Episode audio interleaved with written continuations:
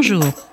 Cette semaine, j'ai souhaité revenir sur la plateforme Parcoursup, cet algorithme chargé de l'affectation de nos étudiants dans l'enseignement supérieur français. Lancé en mai 2018 pour remplacer Admission Post-Bac, Parcoursup fait déjà l'objet de vives critiques et serait même, plus grave, suspecté de discriminer les candidats.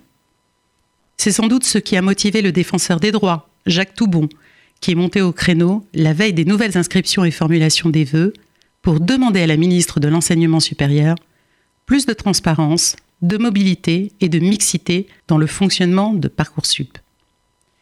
Il s'est même déclaré favorable à l'anonymisation des candidatures déposées sur la plateforme, recommandation qui a été prise en compte puisque désormais, les noms, prénoms, adresses et âge du candidat seront occultés lors de l'examen du dossier par les responsables de formation.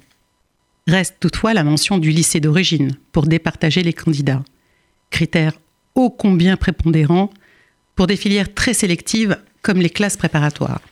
Difficile de ne pas se rappeler la leçon d'une fable de La Fontaine. Selon que vous serez blanc du lycée Henri IV ou noir d'un lycée de banlieue, les jugements de cours, ici Parcoursup, vous rendront blanc ou noir. Reste que le maintien de ce critère reste une pratique discriminatoire, surtout s'il aboutit à exclure un candidat sur ce fondement. De plus, la question fait débat sur les critères de sélection utilisés localement et propres à chacune des 70 universités autonomes de France. Cela va changer sans doute avec la bataille juridique qui oppose l'Université des Antilles au syndicat étudiant l'UNEF, qui exige que soient rendus publics ces critères dits locaux.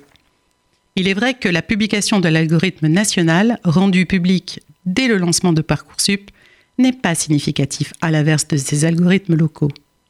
Il appartient donc désormais au Conseil d'État, la plus haute juridiction administrative française, de trancher. Et nul doute que cette décision fera jurisprudence. Affaire à suivre.